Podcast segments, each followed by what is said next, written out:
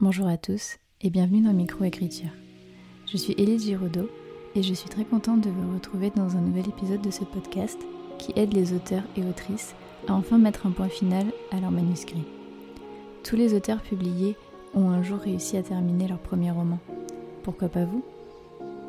Bonjour à tous et bienvenue dans un nouvel épisode de Microécriture. Aujourd'hui je suis avec Emlou qui est d'ailleurs juste à côté de moi donc euh, c'est trop bizarre, c'est la première fois que j'interviewe quelqu'un qui est juste à côté de moi donc euh, ça, fait, ça fait tout bizarre mais euh, ça va être cool.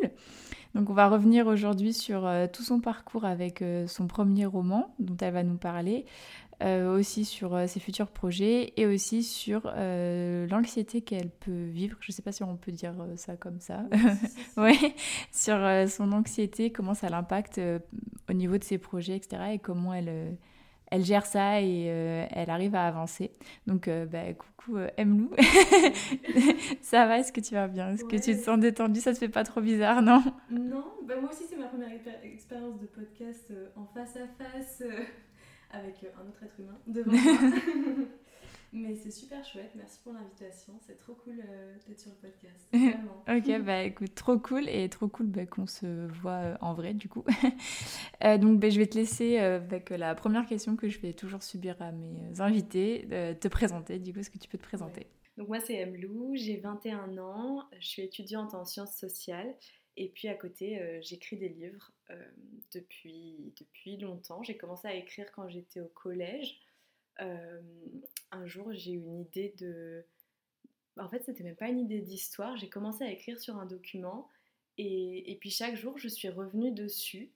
au début, je pensais écrire une sorte de journal, je pense. Puis très vite, ce qu'il arrivait à la protagoniste, c'était plus ma vie. Elle est arrivée dans un monde parallèle, etc. Voilà, et c'est comme ça qu'a commencé ma première euh, histoire de fantaisie. Euh, et voilà, je me suis jamais arrêtée d'écrire depuis. Voilà. ok, d'accord. Et du coup, donc cette histoire de fantaisie, c'est pas le livre que tu as sorti du tout, donc comment euh, Non. bah déjà, où en est cette histoire de fantaisie et mhm. comment est né du coup ton roman qui est publié actuellement? Ouais, c'est une bonne question. Du coup, j'ai écrit la fantaisie, enfin donc cette saga collège, enfin j'ai commencé en quatrième et puis j'ai écrit pendant tout le collège et le lycée. Puis fin du lycée, du coup, début des études, euh, j'avais déjà une déjà en fin de terminale une première idée un peu de, contemporain en me disant euh, c'est trop intéressant de voir les parcours des personnes autour de moi qui vont aller dans des filières totalement différentes et ça m'intéresserait vraiment d'essayer d'explorer ça euh, parce que bah voilà, à cet âge-là on a plein de doutes sur l'avenir en même temps de projets, de, de, choses comme ça. Et j'avais envie d'explorer ça. Et puis, euh, donc je, après, les, après le bac, moi je suis entrée en prépa littéraire à Lyon. Euh, donc je venais de quitter euh, ma ville, la ville où j'avais grandi, etc. Et j'avais besoin un peu d'un cocon refuge. parce que clairement, le début des études, c'était pas simple par rapport à, à l'environnement etc. J'avais besoin de me recréer des repères et, euh, ben là du coup cette idée de, contemporain est revenue et a vraiment pris tout son sens parce qu'en plus d'explorer du coup euh, les questionnements qu'on a euh, à 18 ans, enfin entre 17 et 19 ans quand on, commence les études, et ben en plus ça me crée une, ouais, une ambiance cocon, réconfort, vraiment une petite bah, une petite bulle de douceur euh, pour m'aider moi dans ces, dans ces bouleversements euh, que, que, je vivais. Euh, et puis, ça a été un peu compliqué quand même en prépa de maintenir de front la prépa, l'écriture d'un tout nouveau roman de contemporain et la fantaisie hein, qui était là depuis le collège. Donc voilà, c'est la fantaisie qui est passée un peu à la trappe, surtout qu'en plus j'étais dans une partie de l'intrigue où c'était pas du tout fun et pas du tout douillé. Donc c'est pour ça, bah voilà, je l'ai mise de côté à ce moment-là pour me consacrer au contemporain. Et euh, en fait, je l'ai écrit du coup le contemporain de septembre 2019 à juin 2020. Donc vraiment sur toute l'année scolaire de ma prépa. Mmh. Euh, et ce qui m'a permis de tenir ce rythme, et, mais c'est aussi pour ça que je l'ai fait, c'est que j'ai posté sur Wattpad en même temps. Je postais mmh. euh, deux chapitres par semaine, enfin un chapitre et un éclat, parce que dans, cette, dans ce roman, il y a euh, tous les chapitres sont entrecoupés d'une sorte de mini-chapitre que j'appelle un éclat et il y a autre chose euh, dessus, ça peut être une conversation SMS, une recette de cuisine ou autre chose, parce que voilà, j'ai fait un peu un millimélo de, de choses en plus dedans. Et, et le fait de poster régulièrement, d'avoir des retours de lectrices qui, qui le lisaient euh, bah, et qui me boostaient vraiment, ça m'a motivée à continuer l'écriture jusqu'au bout. Euh, voilà, et puis ensuite, euh, c'était pas très facile pour moi parce que du coup, bah, juin 2020, enfin, c'était la fin du premier confinement. puis après, j'ai changé d'orientation en plus dans mes études, donc j'ai déménagé, etc. Enfin, il y a eu plein de choses et c'était un peu compliqué aussi au niveau santé mentale. Donc, euh, j'ai pas repris la fantaisie. Et euh, l'année d'après, j'ai consacré à la réécriture de ce roman contemporain. Et à la fin de cette année-là, euh, bah, c'est là que j'ai rencontré Marion de Miralta. Mmh. Et, et, où j'ai réalisé que ça pouvait être très cool d'avoir son aide pour, pour publier mon roman. Voilà, mais du coup, j'étais toujours pas, j'ai toujours pas repris la fantaisie et la fantaisie, euh, je, je m'y suis remise seulement cette année, en août-septembre euh, 2022 du coup.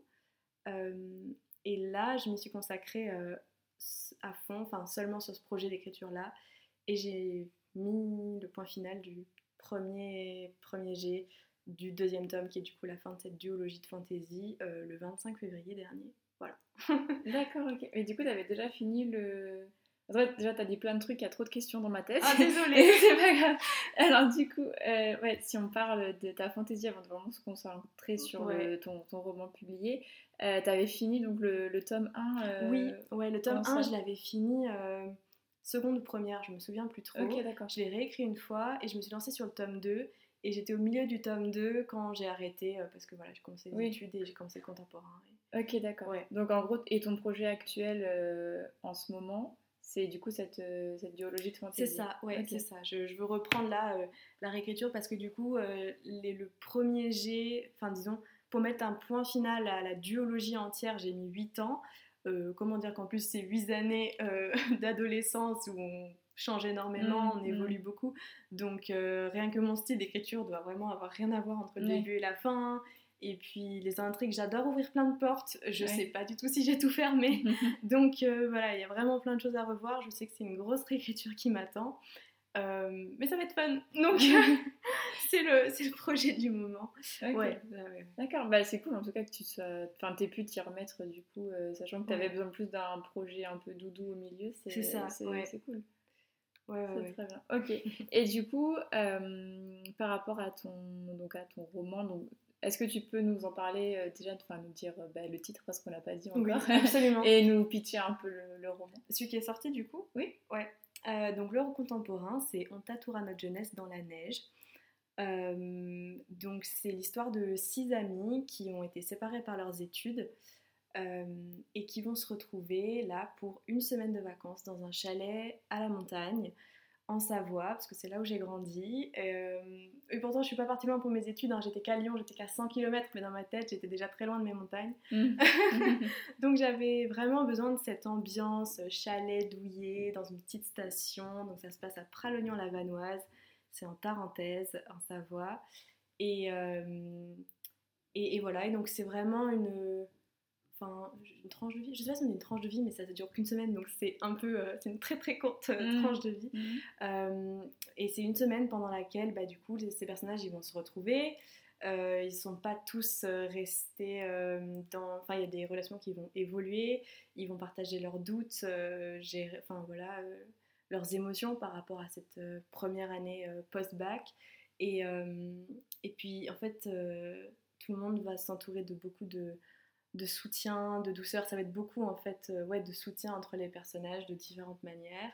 Et puis, euh, bah, bien sûr, dans cette semaine, il y a du ski, il y a des raclettes, euh, mmh. voilà, les, choses qu'on retrouve au ski. Et, et voilà. ok, c'est trop cool. Enfin, il faut savoir que je l'ai dans ma bibliothèque, je ne l'ai pas encore lu, mais j'ai enfin, très hâte parce que bah, vous me suivez sur les réseaux sociaux, vous, je pense que vous savez, même si j'ai pas encore fait un épisode de podcast où je le mentionne, mais vous savez ce qui m'arrive en ce moment, donc je pense que je vais avoir vraiment besoin de romans doudou. voilà, donc euh, à mon avis, ça va vraiment être une de mes prochaines lectures.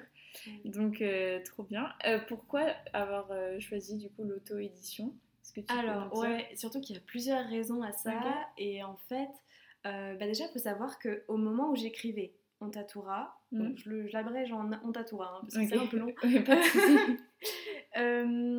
je ne rêvais plus du tout d'édition. C'est-à-dire que c'est un rêve que j'ai pu avoir comme bah, tellement d'autoristes mm, en étant plus jeune.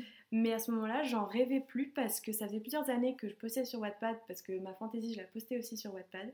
C'est par là que j'ai commencé sur Wattpad avec la fantaisie. Mais mm. donc là, je postais le contemporain et euh, j'adorais cette dynamique en fait d'avoir des, des lectrices. Euh, en plus, du coup, dans, dans différents pays. Enfin, j'ai mm. en Suisse, en Belgique, mais un peu au Canada. Et aussi en Afrique du Nord. Enfin, donc c'était trop bien d'avoir mm. des, échanges euh, bah, de, de, plein d'endroits avec plein de personnes différentes. Et surtout, bah, ce qui est trop bien, enfin c'était c'était la période de Wattpad avant toutes les pubs, etc.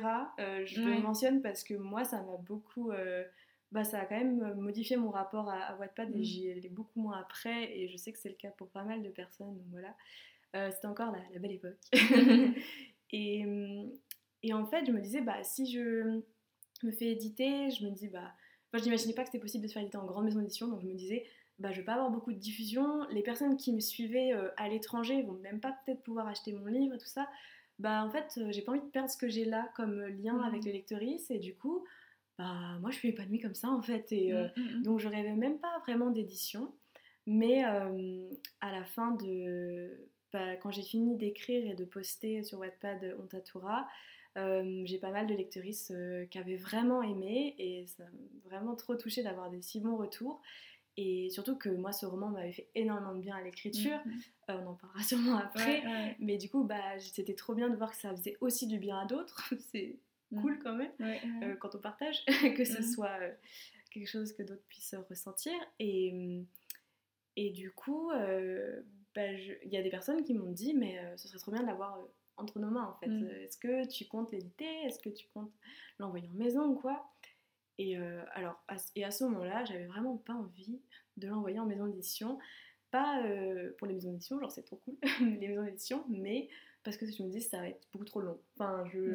C'était par rapport au délai et surtout par rapport à ce projet-là, dans le sens où je l'ai vraiment écrit comme une capsule, enfin comme une photo de ce que c'était pour moi cette première année post-bac. Et je me suis dit, si je le réécris connaissant ma vitesse d'écriture, etc. Ça peut-être prendre au moins un an, deux ans, je sais pas. Ensuite, je l'envoie à des maisons, j'attends pendant encore un an, un an et demi, mm. j'en sais rien. Et au moment où on va devoir le retravailler, etc., j'aurais euh, bah, pris beaucoup d'années. Et euh, enfin, pris beaucoup d'années. Non, euh, voilà. Non, non, oui, mais, mais t'aurais vieilli quoi. Voilà, et, et, je, voilà, et je me disais, bah, ça se trouve, je vais perdre cette authenticité de comment je voyais la vie, les études, envisager le mm. monde à 18 ans en fait. Mm, et, mm. et c'est ça que je voulais retranscrire avec ce livre, c'est comment, euh, enfin c'était vraiment les questionnements de ce moment-là, de cette année-là, et, et je voulais pas que ce soit dénaturé par euh, une trop longue attente en fait euh, dans ce manuscrit parce que c'était l'impression que je commençais à avoir avec ma fantaisie, tu vois, dans ma fantaisie, mm, mon personnage au début avait 14 ans parce que moi j'avais 13 ans quand j'écrivais. Et après, au fur et à mesure du temps, bah, moi je vieillissais plus vite que ma protagoniste et je me dis ça a forcément influencé comment je construis mon personnage et tout ça. Et j'avais un peu la même peur avec Ontatura. Je pense que c'est ça aussi qui a un peu guidé mon choix. Et, et donc, pour, cette pour toutes ces raisons-là, j'avais pas trop envie de l'envoyer en maison d'édition. Et puis après, je me dis aussi, bah voilà, l'idée c'est que moi je puisse avoir un produit fini. Ça m'intéressait de l'auto-éditer parce que je me disais, sinon je vais réécrire, réécrire, réécrire. Peut-être que le manuscrit je le terminerai jamais en fait. Euh, alors qu'au moins, si on l'a en papier devant soi, on peut plus toucher. et ça, c'était quelque chose d'attirant pour moi. Donc euh, ça a motivé aussi le choix de l'auto-édition.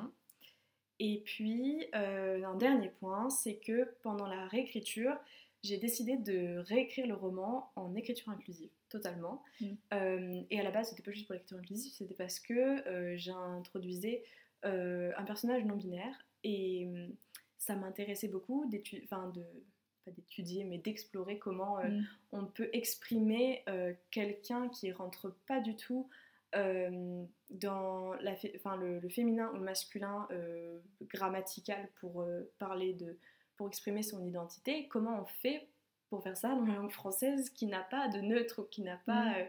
autre chose que ces deux genres. Et donc je trouve ça trop intéressant comme exploration au niveau de la langue. Et, et ben après, bah, du coup, c'était logique pour moi de le réécrire en écriture inclusive.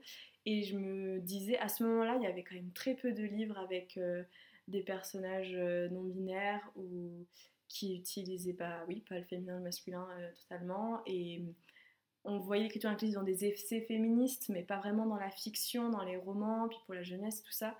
Et donc je me disais, mais il n'y a aucune des éditions qui va accepter ça en fait. Et bon, Mm. alors en vrai, il y en a. Enfin, je sais qu'il y a Cordelia notamment qui était chez Scrinéo, des choses comme ça. Euh, Enfin, il y a donc il y a des romans qui. euh, Il y a des romans jeunesse qui sont en écrits en Mm. écriture inclusive, euh, qui sont édités, il n'y a pas de souci. Mais à ce moment-là, c'était encore euh, très peu le cas. Et surtout, je me disais, euh, pour tomber sur la perle rare qui va accepter mon roman Mm. pour ce qu'il est et qui va pas vouloir changer ça parce que pour moi, c'était un point non négociable, mais je vais perdre un temps fou. Enfin, voilà, je- vraiment, j'avais envie de, que ça sorte et que ça sorte pas trop tard. Voilà, donc ça fait plein de raisons au final. C'est Oui. vraiment pas juste euh, pour une ou, deux raisons. Et, hum, et donc j'ai choisi de l'auto-éditer. Au début, je pensais faire ça toute seule parce qu'évidemment, c'est très simple hein, d'éditer un livre. Euh, j'avais pas, je me dirais pas trop. En fait, j'avais pas trop d'attentes non plus. Tu vois, je voulais pas que ce soit genre le plus beau livre du monde, que ça fasse un best-seller ou quoi en fait. Donc euh, j'avais pas trop d'attentes non plus envers moi- moi-même, à part que ce soit un produit fini, qui me plaise, assez propre et, et que je puisse le partager aux personnes qui avaient aimé sur Wattpad en fait. C'était vraiment l'idée de base. Mhm. Mais ensuite, euh, j'étais sur les réseaux parce que voilà, j'ai un compte d'autrice depuis maintenant 3-4 ans, je dirais, je sais pas trop. Et un peu par hasard, je suis tombée sur un reel de Marion Miralta Edito. C'était à l'époque où elle faisait des reels, euh, c'est toujours le cas d'ailleurs, je crois, mais hyper humoristiques, c'était trop drôle. Mm, J'ai mm. adoré sa vibe, je suis allée voir euh, ses services, et etc. Puis en plus, ça tombait au moment de mon anniversaire, je me suis dit, bah, euh, allons voir, juste, ça coûte combien en fait d'avoir de prendre les, les services de, de quelqu'un de professionnel et euh, bah, pour m'accompagner là-dedans, parce que c'est vrai que ça peut pas faire de mal en fait de Mm. passer par quelqu'un de pro, évidemment. Et, et là, j'ai bah, j'ai fait les calculs et je me suis dit, parce qu'en plus, Ontatora est un roman court, euh, c'était 50 000 mots, donc euh, clairement, euh, ça passait dans mon budget, c'était trop bien. Donc je l'ai contacté, vraiment sur un coup de tête, hein, parce que je, voilà, je suis plutôt anxieuse, perfectionniste, donc normalement, euh, si- s'il y a une grosse échéance ou un gros projet ou quoi, je vais y réfléchir longtemps, je vais faire relire ou quoi. Mhm. Mais là, non, non, j'ai tapé mon mail, je l'ai envoyé. Sans... bah, pareil, j'avais pas trop d'attente, donc en fait, Mhm. finalement, ça m'a libéré un peu d'une pression que j'aurais pu me mettre. Et, euh, et quelques jours après, j'ai eu une réponse hyper enthousiaste de sa part. J'adore ton parti pris, euh, ton, ton roman a l'air d'être une pépite, etc. J'aimerais trop travailler avec toi. Donc, euh, on s'est vraiment super bien entendu. Mhm. On a fait quelques zooms pendant, pendant l'été, parce que c'était l'été, du coup. euh, voilà, et on a commencé à travailler ensemble fin septembre, début octobre, je crois. 2020 et... Non, 2020, ça je, je sais plus, les, dates commencent à se confondre dans ma Bah, à tête. la fin de ton premier jet, du coup, c'est ça? Euh, Ah Ou tu l'avais déjà non, non, c'est ça. Alors, J'avais 2021, déjà, donc coup. 2021. Ouais, ok. Euh, voilà. Euh, oui, c'est ça, 2021. Et puis, et alors on a eu un planning édito hyper serré parce que du coup, comme c'est un roman quand même thématique, ça se passe pendant les vacances de Noël, on va pas le Mm. sortir en juin le truc, c'est Mm. normal. Donc il fallait que ça sorte avant Noël euh, 2021 du coup. Mm. Et, hum, et donc c'était hyper serré, mais moi je me rendais pas trop compte parce que c'était ma première expérience euh, dans l'édition. Je savais pas trop quels étaient les délais de, de Mm. l'édition à ce moment-là. Et donc en fait, on a fait en 3-4 mois euh, un, un boulot incroyable. Ah oui, donc euh, le livre, euh, il est passé en correction avec Miralta, donc avec Marion et une autre correctrice, euh, Camille, euh, qui ont toutes les deux corrigé le texte. Mhm. Euh, ensuite, c'est Marion qui a fait la maquette. Euh, et puis, je lui avais pris aussi un accompagnement à la fabrication. Donc, c'est elle qui s'est occupée d'aller trouver les devis euh, pour euh, l'impression du livre. Surtout qu'on était en pleine pénurie, enfin, début de pénurie de papier, donc Ouais. c'était formidable. mais c'est quand même passé donc de, de justesse, mais ça c'est ça s'est quand même bien passé. On a fait tirer le livre du coup à 400 exemplaires et euh, on avait lancé les précommandes du livre sur le site de Marion, donc euh, grâce à l'argent que j'avais avec le début des précommandes, ça a pu payer une partie de l'impression. euh, voilà. Euh, et quoi d'autre? Et ben du coup le livre est sorti début décembre, euh, début décembre 2021, ouais. Euh, alors de manière pas du tout pratique pour moi, moi j'étais euh, en Allemagne à ce moment-là pour mes études, mais, euh, mais ça s'est bien passé quand même, c'était vraiment incroyable de recevoir les retours des premières personnes qui recevaient le livre. Mm. Et, et voilà, et en parallèle, moi j'ai suivi la formation de Margot de Seine euh, pour créer son site web Mm. d'auteurice. Euh, formation euh, géniale d'ailleurs. Mm. Et vers avril du coup 2022, j'ai lancé ma boutique sur mon site pour vendre mon livre depuis cette plateforme-là. Donc euh, depuis, eh ben, le livre il est en vente sur mon site internet et j'ai fait, enfin je démarche moi-même du coup des librairies peu à peu euh, où mon livre est en, en dépôt-vente. Mhm. Donc euh, mon livre se trouve en librairie. Pour l'instant exclusivement en Rhône-Alpes. Là maintenant que j'habite à Bordeaux, je commence à cibler un peu quelques librairies que je vais contacter. Et voilà. Et pour l'instant, donc ce livre-là, il en est là de, de sa petite vie. Ouais, ok, bah c'est trop. euh, Enfin, franchement, c'est une trop belle histoire. Et euh, attends, parce qu'il y a plein de questions qui sont venues pendant que tu parlais. Euh, au début, du coup, quand tu étais en Allemagne, euh, c'est toi qui l'as envoyé depuis l'Allemagne ou comment ça se passait? Parce que... Non, justement, là, Marion, euh, qui est une personne vraiment incroyable, je, je, je suis vraiment super reconnaissante de sa proposition. Elle m'a proposé de s'occuper elle-même de l'envoi Ah, des, des livres euh, pour, le, bah, pour le lancement, enfin pour les, toutes les précommandes et le, le début, jusqu'à ce que je récupère euh, la main. Et après, quand on a fait le... bah, en fait, mon père est allé récupérer les livres sur Toulouse. Mhm. euh, là, là où est basé Miralta. Et, et du coup, les livres étaient chez mes parents. Euh, les livres étaient en vente sur mon site. Et Mm. c'est. Je crois. J'étais de retour quand. Ouais, je devais être rentrée en France quand j'ai lancé ça en même temps. Enfin bon, voilà, j'ai commencé à m'occuper Mm. des envois. Mais sinon, pendant quelques temps, bah, c'était mes parents aussi qui faisaient des envois pour moi. Euh, et puis, euh, quand je suis rentrée en France euh, cet été, euh, ouais. Ah oui, non, oui, c'est ça, ouais, c'est ça, c'était l'été 2022. Du coup, bah, je, j'ai pris mon, enfin, une, partie- une partie du stock avec moi à Bordeaux, donc c'est moi qui fais les envois ici Mm. de- depuis Bordeaux. Puis il, y a- il reste un petit stock chez mes parents qui est pour les librairies plutôt, pour distribuer plus localement euh, le livre. Voilà. ok, d'accord. Mais oui, c'est une organisation un peu complexe et franchement, je recommande pas hein, d'être à l'étranger quand son livre. Enfin, que d'être de pas se trouver dans le pays dans lequel son livre sort. Franchement, c'est, je, je recommande pas du tout l'expérience. Mais c'était trop le bon timing pour le livre, Oui, oui. même si c'était pas trop le bon timing euh, par rapport à mes études et tout ça. Mm. Donc euh, voilà. Ok, d'accord. Et la couverture, du coup, qui c'est qui l'a Oui, faite? la couverture, c'est l'amie d'une amie qui l'a faite. euh, qui fait des... Enfin, à ce moment-là, elle faisait encore ses études en, en design graphique. Et euh, bah, un jour, euh, mais de manière totalement... Enfin, par hasard, je l'ai contactée sur Insta. Enfin, vraiment, elle faisait poster un mime en story et, et j'ai répondu. et, et juste comme ça, je lui ai demandé, mais tu fais des couvertures? Elle m'a dit, bah... J'en ai déjà fait une ou deux, mais jamais euh, pour une commission, enfin jamais de manière Mm. euh, professionnelle, enfin dans le sens de pour un client ou une cliente. oui. Et mais elle m'a dit euh, bah, pourquoi pas et tout ça. Donc je lui ai parlé de l'histoire, enfin voilà, Mm. euh, un peu le dossier habituel quand on contacte une mm, illustratrice. Et puis euh, elle m'a fait deux propositions. Enfin, elle m'a fait une première proposition. C'était la même chose quasiment que celle-là, mais le bleu était pas le même. Et je me disais, il y a un problème. Enfin, genre, je sais, j'arrivais pas à mettre le doigt sur ce qui, avait, enfin, ce qui m'embêtait avec ce bleu.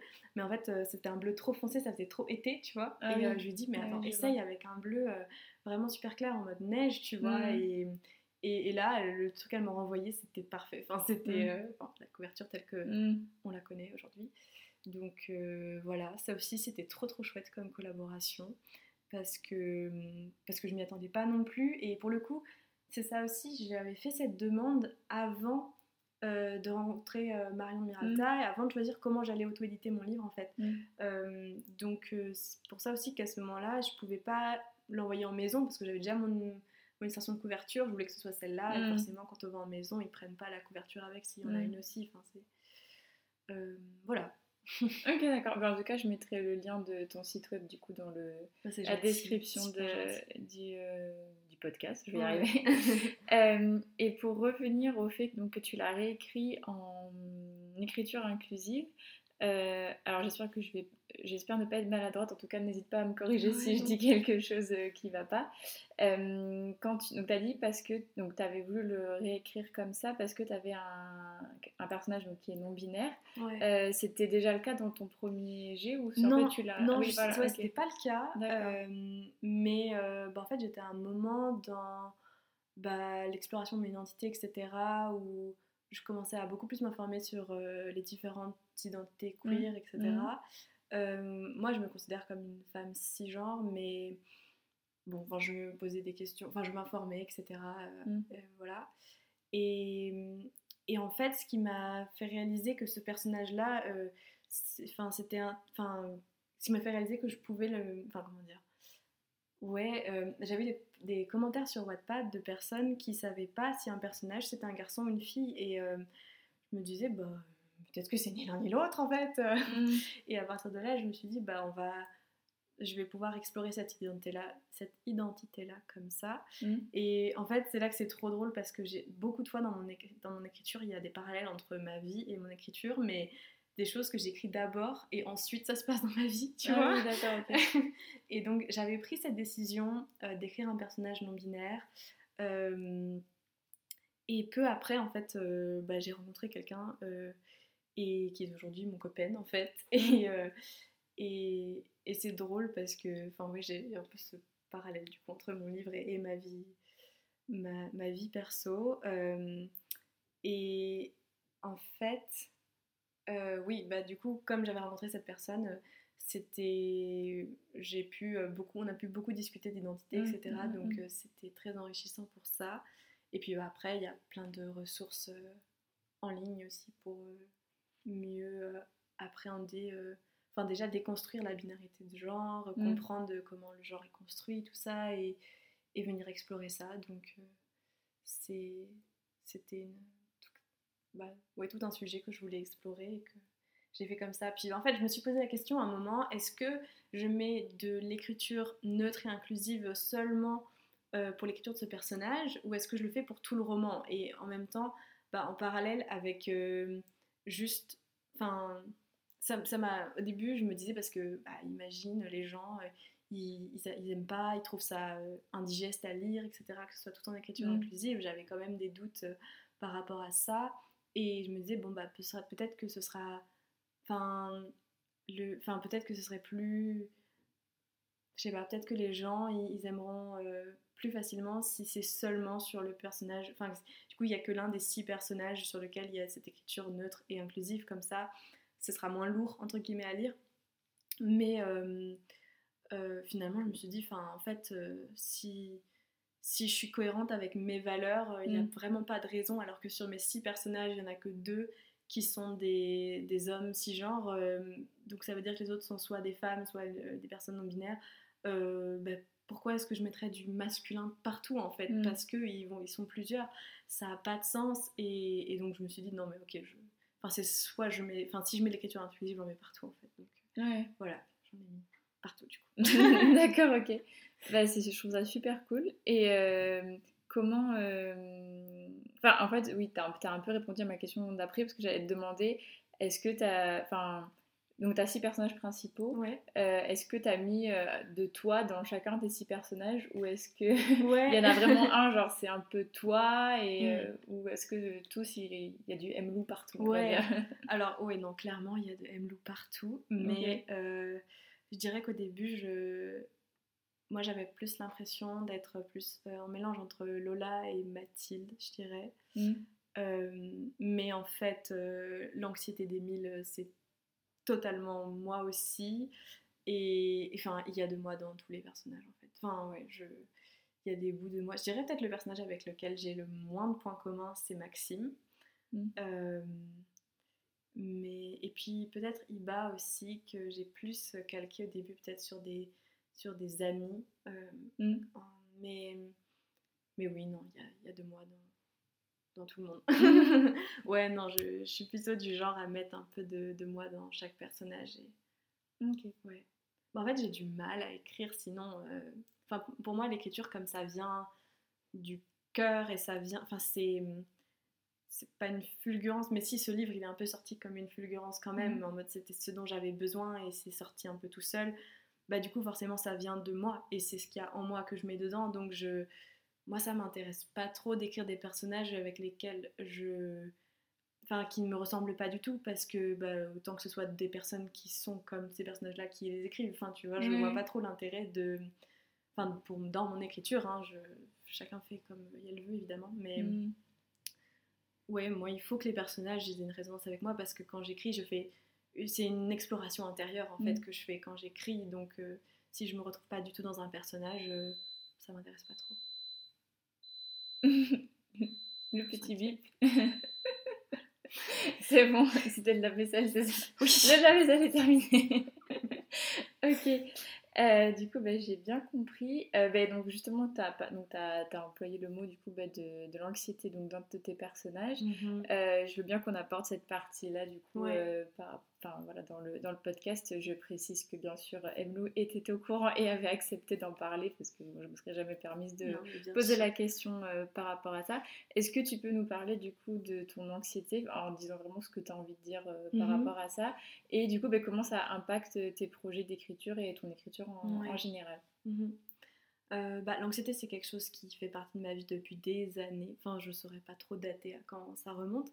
Euh, mais c'est seulement depuis euh, l'entrée dans les études supérieures que j'ai commencé vraiment bah, à être suivie et où des, des psys ont mis des enfin, un diagnostic entre guillemets. Donc, enfin, je dis entre guillemets parce que on peut toujours. Enfin bref, Euh, bref, un diagnostic quand même. Ouais. Euh, donc, euh, j'ai un TAG, c'est un trouble anxieux généralisé.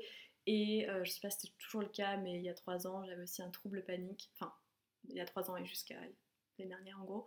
Mm. Euh, Aujourd'hui, je me détache un petit peu de ces étiquettes parce que je me renseigne énormément sur le sujet et j'ai compris que. Enfin, avant, je pensais que l'anxiété c'était un tout, tu vois, genre c'est à la fois la cause et les conséquences, mais en fait, maintenant, je comprends que c'est les conséquences de choses, euh, enfin d'autres choses, donc euh, de, de trauma et de dérégulation du système nerveux, etc. Et qu'en fait, c'est une réponse de survie et machin. Donc, euh, Mm. Aujourd'hui, je le vois différemment, mais euh, j'ai mis ces mots-là parce que je sais que peut-être ça parlera à certaines personnes, euh, vu que c'est les termes qui sont employés dans, Mm. dans, le, enfin, dans le milieu psy, etc. Mm. Et du coup, euh, ben, par rapport à l'anxiété, je dirais que l'écriture, euh, c'était un soutien Mm. euh, de différentes façons, parce que tu vois, dans la fantaisie, je dirais que c'était un moyen de, de mieux appréhender ce que je vis.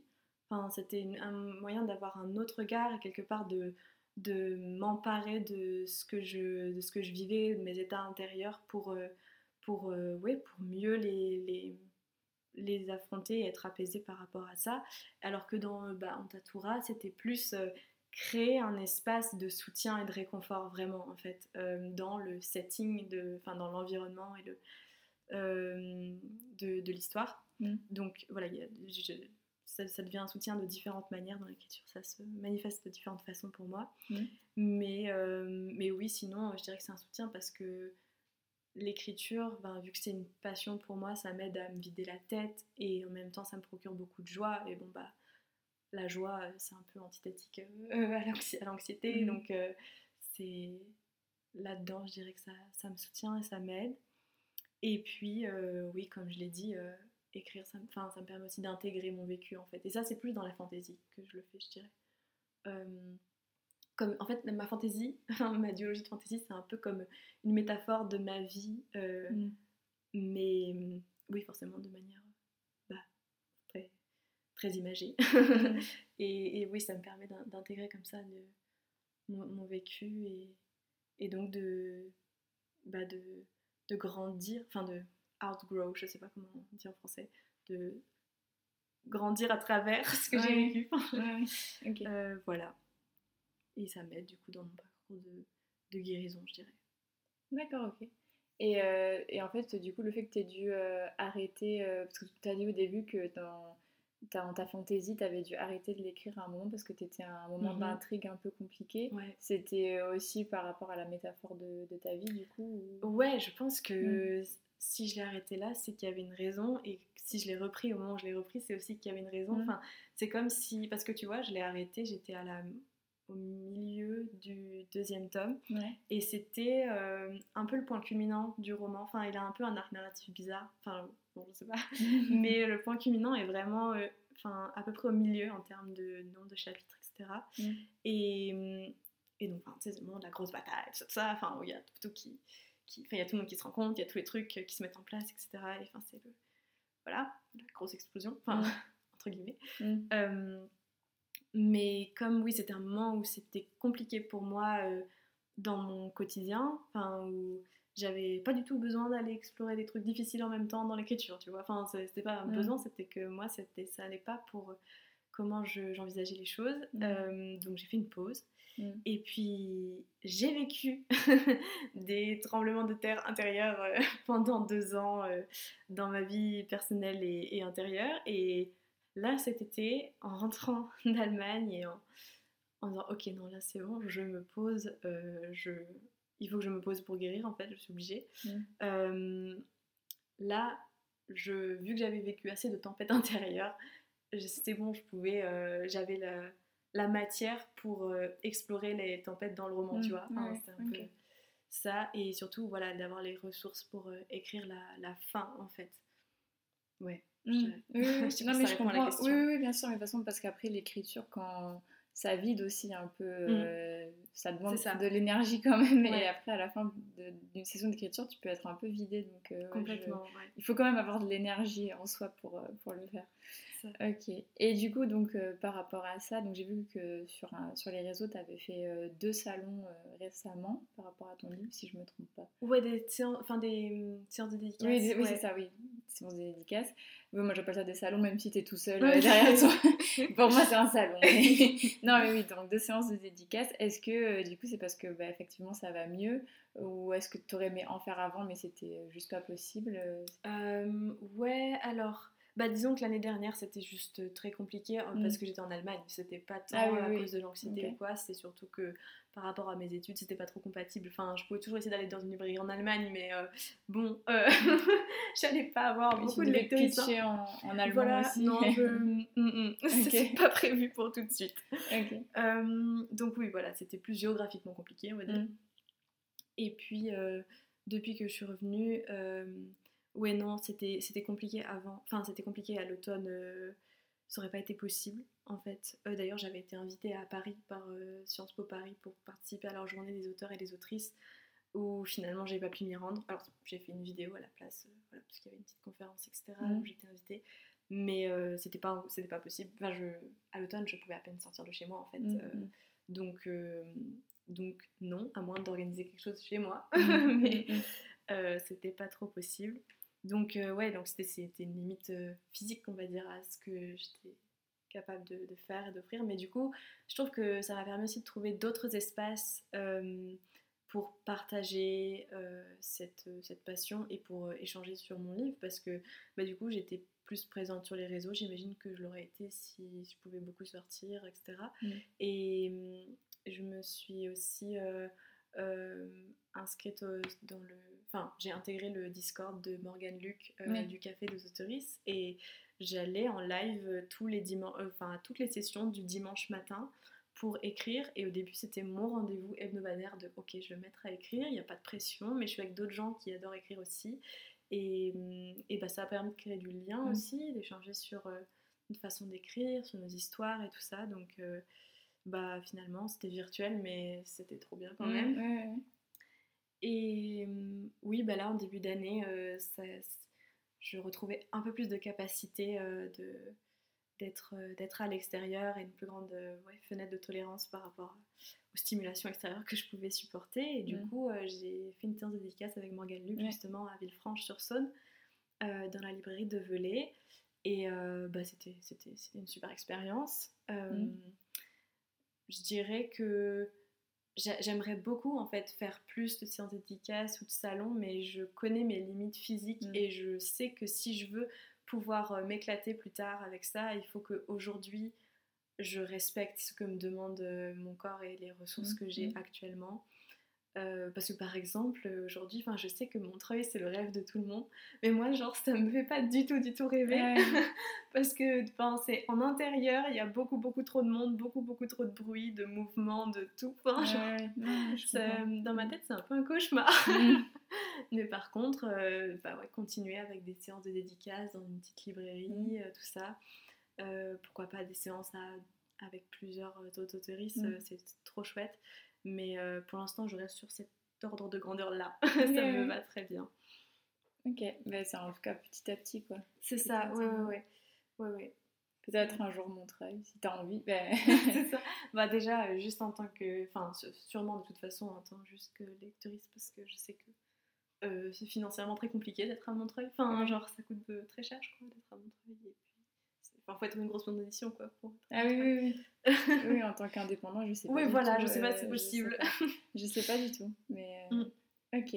Bah écoute, moi je t'ai posé, je pense, toutes les, petites questions que je voulais te poser. Je sais pas si tu avais envie de rajouter quelque chose, un petit mot pour, euh, pour, les gens bah, Peut-être en vrai, par rapport à l'anxiété, j'avais envie d'aborder un, un, autre euh, penchant parce que bah, enfin, forcément, c'est quelque chose qui est vécu comme une contrainte, enfin, c'est une limitation, tu mmh. vois, euh, vu que ça impacte beaucoup le, le quotidien et, et, les décisions qu'on peut faire dans, bah, dans la journée ou dans, en termes d'événements mmh. pour les, dans, le, dans, le monde du livre, etc. Mais je dirais que ça m'aide aussi à avancer euh, pour me défaire des conditionnements sur euh, la productivité, la réussite, tout ça, parce qu'il mm. il y a vraiment une image qui est euh, propagée et puis on le voit dans l'industrie du livre quand même qu'on demande énormément aux autoristes, enfin les maisons d'édition impliquent énormément les autoristes, enfin dans le sens de il faut faire des salons, il faut faire des tournées, des dédicaces, tout ça, il faut être hyper présent pour le livre parce que ben, c'est comme ça qu'il se vend et il y a une logique derrière, hein, mm. c'est pas pour mm. rien mais euh, on n'apprend pas à respecter ses limites, ses besoins aussi, mmh, je trouve. et, et, quelque part, l'anxiété, c'est comme si ça venait me mettre un plus gros frein ou venir, enfin, je sais pas, me mettre un gros panneau devant le visage en mode regarde, il faut que tu t'écoutes d'abord, enfin, parce qu'en fait, je vais te permettre de faire encore moins que ce que tu aimerais faire ou ce que les autres autour de toi veulent faire pour te montrer que déjà tu peux survivre en faisant très très peu, c'est ok, tu vois. Euh, ça te fait pas disparaître. Euh, euh, du, monde du livre ou quoi, de, faire moins. Et, et, puis, et puis, ça permet de trouver d'autres formes d'épanouissement, enfin, de s'épanouir. Enfin, ouais, je sais pas exactement comment le, oui, formuler, mais c'est ça. mon rythme, ça ne peut pas être d'en faire toujours mm. plus. Et c'est ok, parce que bah, on guérit quand euh, on écoute vraiment le, rythme dont a besoin le, corps et les, besoins immédiats de toutes les parties de soi. Mm. Euh, donc du coup, forcément, ça impacte le développement de mon activité d'autrice. Mm. Mais euh, bah, moi, je trouve que c'est un chemin précieux et, gratifiant, en fait, de, de, de, choisir de s'écouter soi plutôt que de choisir d'écouter le bruit du monde qui voudrait que tu sois à tel événement, que tu fasses telle chose, que, etc. En fait. Ok, c'est beau. non, vraiment. Non, non, vraiment, je trouve ça. Je trouve ça... En fait, j'avais jamais vu ça sous cet angle-là. Mm-hmm. Euh, non pas que j'avais pensé que c'était genre, comment dire une forme de, faiblesse ou une forme de frein ou quoi que ce soit, mais j'avais pas vu ça dans le sens. dans tout le oui, cas. Oui, mais j'avais pas vu ça dans l'autre sens, de, en mode en fait ça t'apprend finalement à t'écouter et à, ouais, à se détacher de même euh, la productivité ou de la pression qu'on se met soi-même mm. en regardant les autres sur les réseaux sociaux en mode ouais ils sont là, ils avancent et tout, et moi je suis là. C'est ça. et euh, non, non, mais je trouve ça. Ça, je pense que ça va me faire gamberger ce soir, du coup. je, je, vais, je vais réfléchir à ça, je pense. Ok, ben je, je pense pas qu'il y a un meilleur mot de fin en tout cas pour euh, cette mhm. interview. Et euh, ben, je te remercie encore du coup euh, ben, merci d'avoir participé au podcast. Et je vous souhaite à tous et à toutes une très bonne journée ou une très bonne soirée suivant quand est-ce que vous écoutez le podcast. Merci beaucoup à tous pour votre écoute. N'hésitez pas à noter le podcast sur la plateforme sur laquelle vous l'écoutez et à y laisser un commentaire si vous le pouvez cela m'aide énormément au référencement et à faire connaître le podcast.